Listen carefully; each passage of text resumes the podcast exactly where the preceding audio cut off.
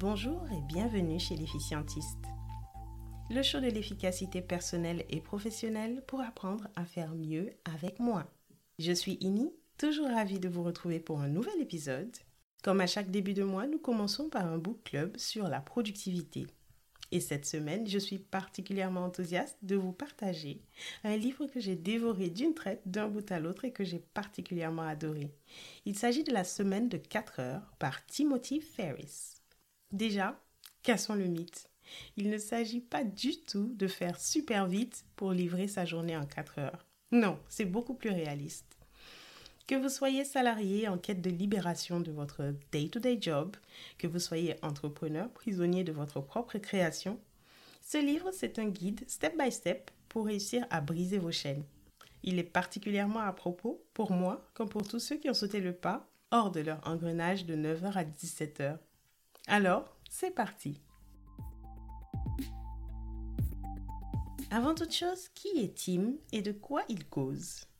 Timothy Ferris est un investisseur, conseil de start-up, aussi hôte du podcast à succès The Tim Ferris Show.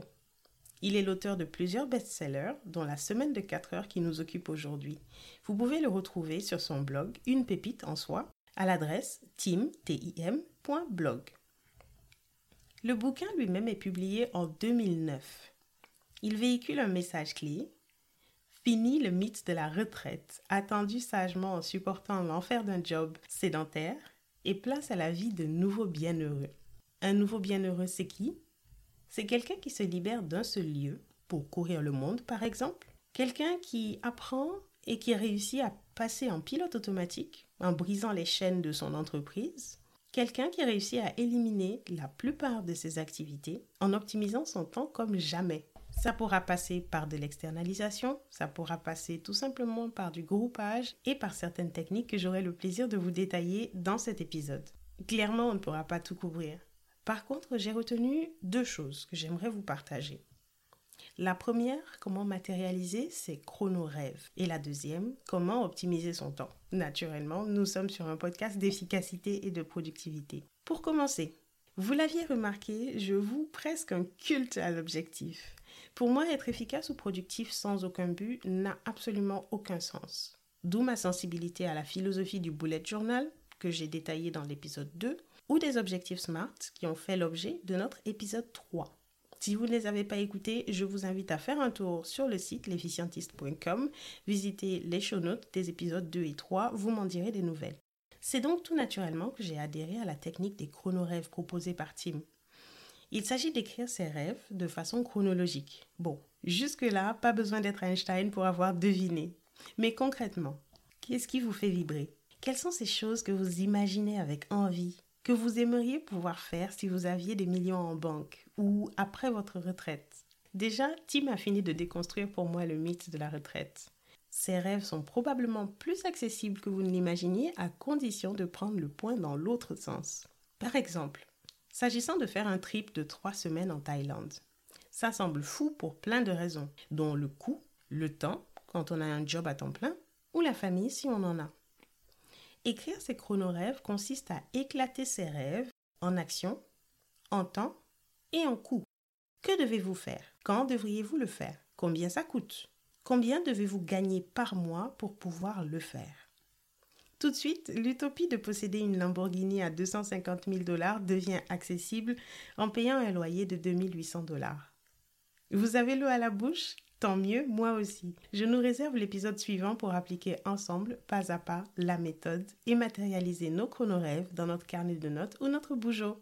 La deuxième partie que j'ai souhaité partager avec vous, ce sont les techniques proposées par Tim pour optimiser son temps. Elles sont applicables autant aux salariés en open space avec un manager ou un boss qui lui souffle dans le cou l'entrepreneur prisonnier de sa création qui n'ose même pas prendre un jour ou deux jours de congé au risque de voir son entreprise s'écrouler. Je nous en partage trois techniques qui m'ont particulièrement marqué. D'abord, savoir calculer la valeur de son temps. Nous passons tous des journées à faire des choses qui parfois ne sont pas les plus productives, n'apportent pas le plus de valeur ajoutée. On se dit que c'est acceptable, on est payé pour ça, alors pourquoi y déroger? Eh bien parce que ça coûte.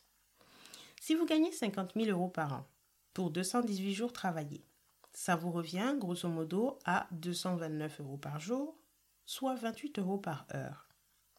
Le fait de passer 3 heures à répondre à des mails n'est rentable pour personne, à commencer par votre boss ou votre entreprise. Ce qui nous conduit au deuxième point. Comment éliminer 50% de vos tâches en 48 heures? C'est en tout cas la promesse de Tim et les outils qu'il nous partage dans le livre. Les mails et les réunions font le gros de ces tâches. En présentant factuellement les chiffres à votre boss, vous pourriez vous extirper de l'un comme de l'autre ou au moins limiter votre participation. Déjà, concernant les réunions, en créant des barrières pour vous y inviter. Demandez à l'organisateur de la réunion de toujours partager un ordre du jour. Demandez-lui quelles sont ses attentes par rapport à cette réunion, qu'il puisse vous les partager par mail. Si ça se trouve, vous pourrez répondre à ces questions aussi bien par mail et éviter de passer une heure, une heure trente, deux heures dans une réunion pour brainstormer tous ensemble. Concernant les mails, groupez le traitement de vos mails. J'en parle dans l'épisode 4 sur le time boxing. C'est tout simplement la meilleure manière d'optimiser le temps passé sur cette activité qui, somme toute, prend énormément de temps pour peu de valeur ajoutée. En parlant de groupage justement, saviez-vous que le multitasking n'existe pas? Du moins pas d'un point de vue neuronal. Ce qu'on appelle à tort le multitasking n'est le plus souvent rien d'autre que du task switching, à savoir notre capacité à passer d'un sujet à l'autre avec plus ou moins de succès. Certains le font de façon très rapide, ce sont ceux-là, celles-là en général, dont on dira qu'elles sont multitask. Mais pour la plupart, passer d'un sujet à l'autre a un coût. Et devinez quoi? Ce coût peut aller jusqu'à 45 minutes, soit 18 euros au taux horaire de 28 euros. Si vous switchez sur 5 sujets dans la journée, non seulement vous avez perdu 4 heures, mais elles ont coûté à tout le monde la moitié de votre journée productive. Alors, groupez le plus possible. Groupez les mails, groupez les tâches de même type, groupez les activités créatives, groupez, groupez, groupez. Encore une fois, faites un tour dans l'épisode 4 sur le time boxing, j'en parle plus en détail.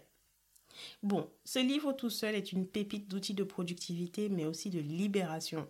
Pour changer de vie, réaliser ses rêves les plus fous maintenant. Pas à 65 ans, après que soient passées nos plus belles années, mais maintenant. On ne pourra clairement pas tout aborder. Mais je vous invite à le lire ou à l'écouter en version audio si vous préférez. Vous en retrouverez tous les liens dans les show notes à cet effet sur l'efficientiste.com épisode 5. Si le livre vous a plu, ou non d'ailleurs, partagez-moi votre avis sur Facebook et continuons la discussion. Quant à moi, je vous donne rendez-vous la semaine prochaine dans notre rubrique Technique d'expert pour décortiquer ensemble la méthode des chronorêves. Elle nous permettra de nous rapprocher un peu plus de nos rêves. Et d'ici là, portez-vous bien et souvenez-vous, vous êtes ce que vous avez de plus précieux. Alors prenez soin de vous.